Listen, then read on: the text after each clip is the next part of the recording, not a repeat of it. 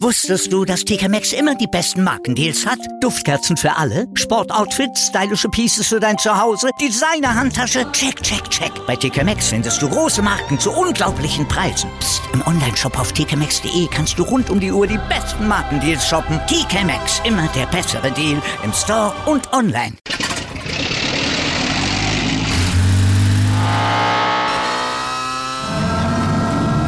Von 0 auf 100.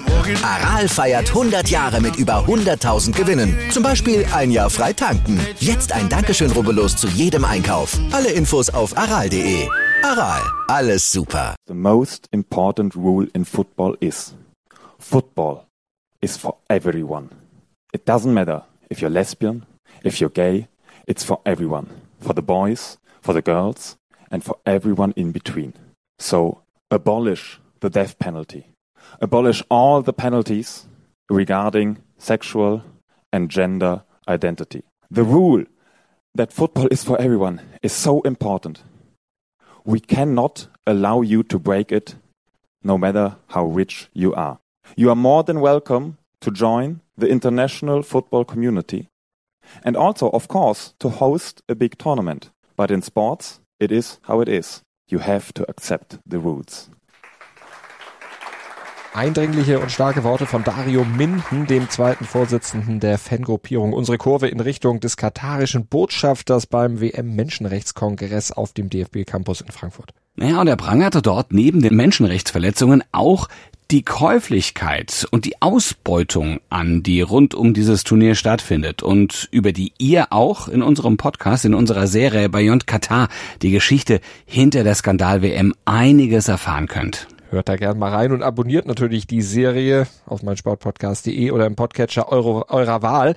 Ja, und jetzt kommen wir zum aktuellen Geschehen. Es ist heute Dienstag, 20. September 2022. Einen schönen guten Morgen also zu Stand jetzt im ersten Sportpodcast des Tages. Ich bin Andreas Wurm. Ich bin Malte Asmus und bei uns erzählt gleich Amal Bella Kotschap von dem Anruf, der ihn zum Nationalspieler machte und wir erklären euch, warum der erhoffte Aufschwung des Basketballsports na, wohl doch kleiner ausfallen könnte als erhofft und warum Arsenals Top-Talent Ethan Nwaneri mit 15 Jahren eine eigene Umkleidekabine hat.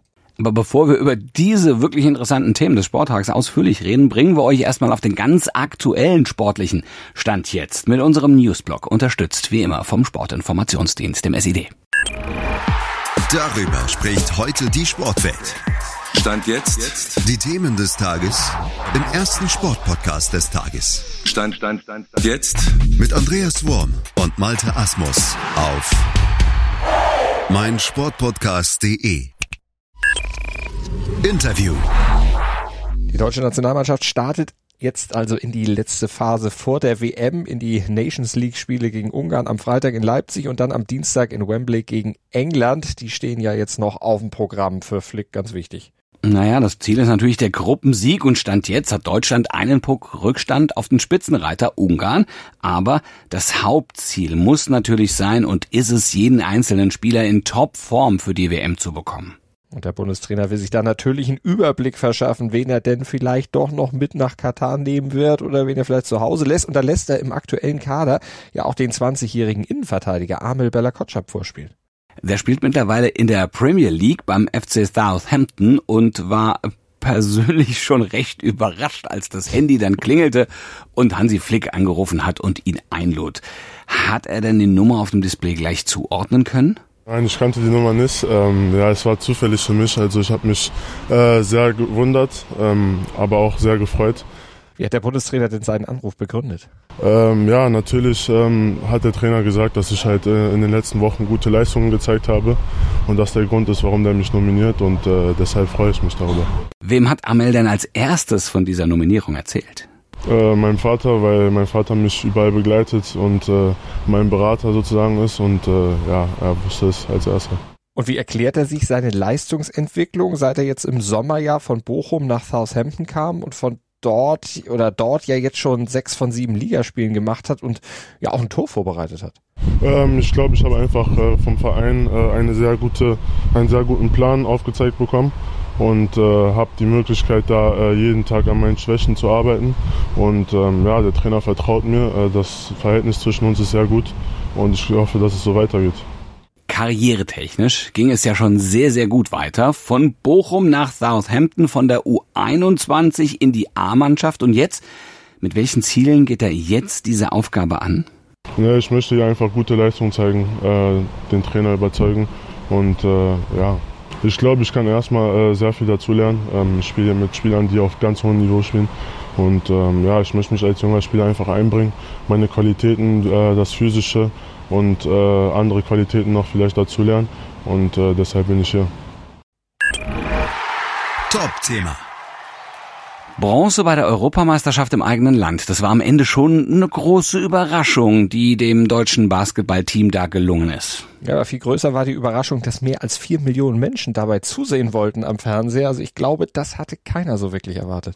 Ja, das glaube ich allerdings auch. Das hat RTL vielleicht mal gehofft, ja, aber damit war wirklich nicht unbedingt zu rechnen. Auf jeden Fall macht das dem DBB der ganzen Sportart natürlich Hoffnung, dass Basketball jetzt einen Sprung macht, dass das Zugpferd Nationalmannschaft dafür sorgen könnte, dass die Wahrnehmung des Basketballs in Deutschland mal wieder ein bisschen größer wird.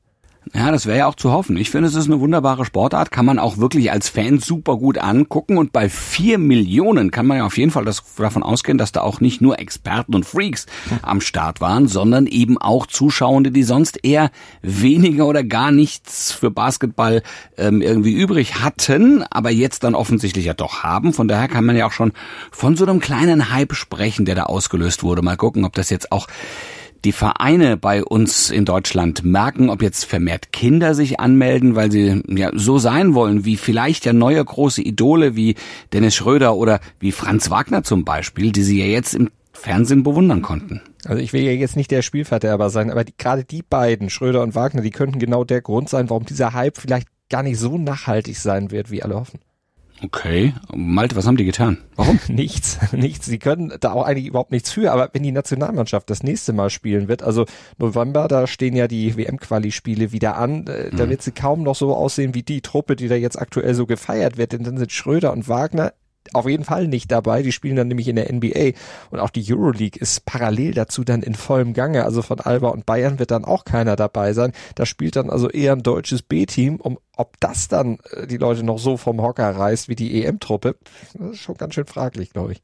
Es ist eine richtig bescheuerte Planung, muss man sagen. Aber gut, wenn du natürlich NBA-Stars hast, ne, die werden in ihren Teams, in ihren Milliardenteams gebraucht. Blöd, also, das ist ein strukturelles Problem, aber möglicherweise sorgt genau dieses dafür, dass äh, die äh, dass der erhoffte Aufsprung, des, äh, Aufsprung auf, ja, beim Basketball gibt's auch Aufsprung, aber ähm, dass der Aufschwung des Basketballs doch kleiner wird, als das erhofft wird. Ne? Mhm, und es droht noch ein weiterer Dämpfer, denn die nächste WM, die findet ja in Japan, Indonesien und auf den Philippinen statt, also mit Zeitverschiebung zu uns hier. Also die spielen live, wenn die neuen Fans dann arbeiten oder die Schulbank drücken müssen. Das wird auch nicht gerade diesen Hype da irgendwie beschleunigen. Heute in der Sportgeschichte. Heute vor mittlerweile schon 49 Jahren, am 20. September 1973, da nahm Tennisstar Billie Jean King, die damalige Nummer 1 der Weltrangliste, Rache, stellvertretend für alle Frauen dieser Welt im Battle of the Sexes in Houston gegen Bobby Riggs. Das war ein wirklicher fieser Chauvinist. Der hat wenige Monate zuvor in einem Schaukampf Margaret Court vernichtend geschlagen. 6-1, 6-1, okay, zumindest gab es keinen Bagel. Als äh, Muttertagsmassaker war dieses Duell in die Geschichte eingegangen. Gut, nun wissen wir ja alle, wie Margaret Court drauf ist, von daher tat ihr das eigentlich schon, geschah ihr das eigentlich schon recht, aber trotzdem, ja, stimmt, es war ja. ein Sieg, äh, der den 55-jährigen Riggs damals sehr siegessicher gemacht hatte. Ohnehin war er sowieso als Macho verschrieben, du hast es eben gesagt, öffentlich hatte er immer wieder bekräftigt, Frauentennis ist Firlefanz, Frauen möge er, aber nur im Bett und in der Küche.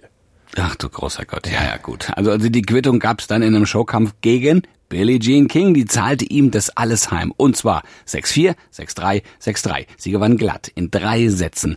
Also es war eine weltweit beachtete Lektion.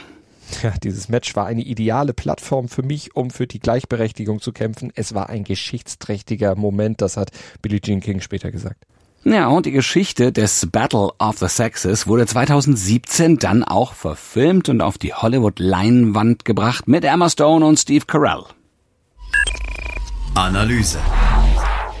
Am Wochenende hat in der Premier League ein gerade mal 15-jähriger Fußballgeschichte geschrieben. 15 Jahre und 181 Tage ist er alt. Damit ist er der jüngste Premier League Debütant der Geschichte. Ethan Nwaneri, so heißt er, und er wurde von Trainer Mikel Arteta für Arsenal beim FC Brentford aufs Feld geschickt, war zwar nur ein drei Minuten Auftritt in der Schlussphase, aber trotzdem historisch. Ja, und er ist mit Abstand, äh, mit großem Abstand, der jüngste Spieler der Premier League aller Zeiten. Der bisher jüngste war schon über 16 Jahre alt bei seinem Debüt. Genau, Harvey Elliott, mittlerweile beim FC Liverpool unter Vertrag, aber vor allem da in der U23 aktiv. Aber damals 2019, als er debütiert hatte, da hatte er noch für Fulham gespielt. Und der große Durchbruch lässt allerdings dann auch noch auf sich warten. Ne? Also äh, was ist dieser Ethan Vanieri denn für ein Spieler? Also ein englischer U17-Nationalspieler, offensiver Mittelfeldspieler, Linksfuß, toller Dribbler, sagt man, enge Ballführung, gutes Auge werden ihm bescheinigt. Meist spielt er in Arsenals U18 und Per Mertesacker, der Leiter der Nachwuchsakademie, der hat ihn dann empfohlen, dem Chefcoach Mikel Arteta. Und weil der gerade einige Verletzte hatte, hat er ihn dann mitgenommen nach Brentford. Das erzählt er hier auf der PK nach dem Spiel. I met the boy. I really like what I saw. Obviously, Pedro, the academy staff are giving me really good information about it. Edu as well. And I met him. He's trained a couple of times with us. Yesterday he had to come because we have other injuries, especially with the injury of Martin. And then I had that feeling from yesterday that uh, if the opportunity could come, uh, that I was going to do it, and um, I just done it. Ja, und dann hat er ihn einfach eingewechselt in der Schlussphase. Da war das Spiel ja schon längst entschieden. 3 zu 0 für Arsenal. Die großen Szenen hat er natürlich nicht, konnte sich nicht sonderlich in Szene setzen. Aber das war auch nicht zu erwarten.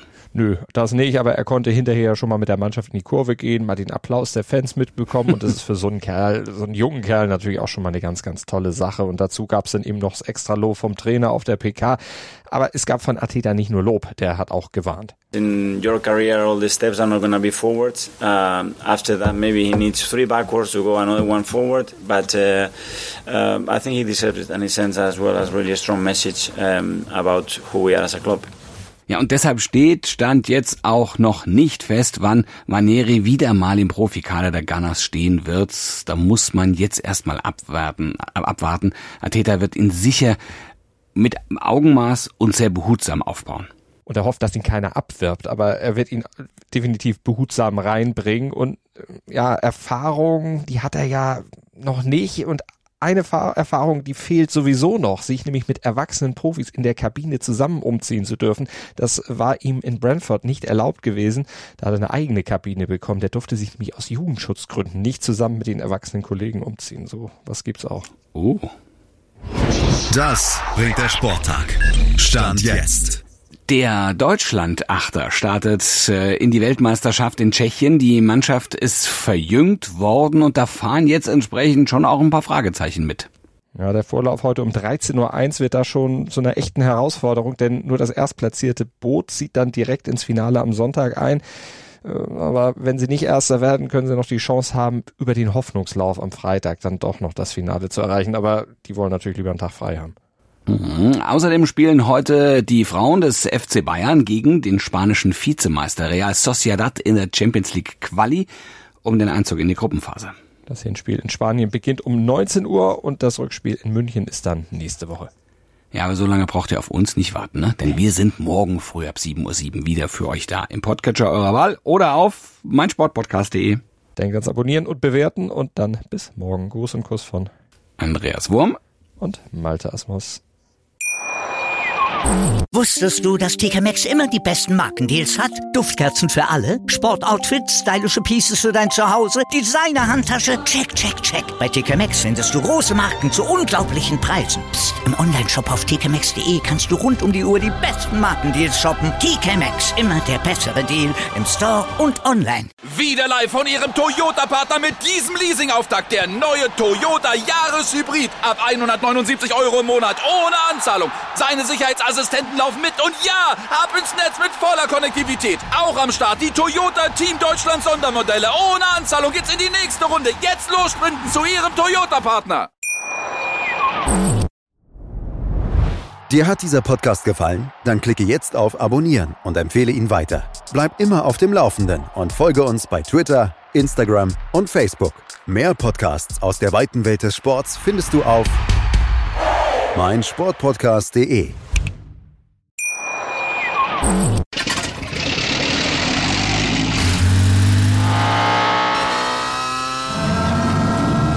Von 0 auf 100.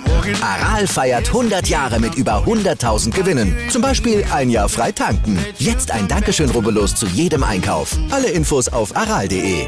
Aral, alles super.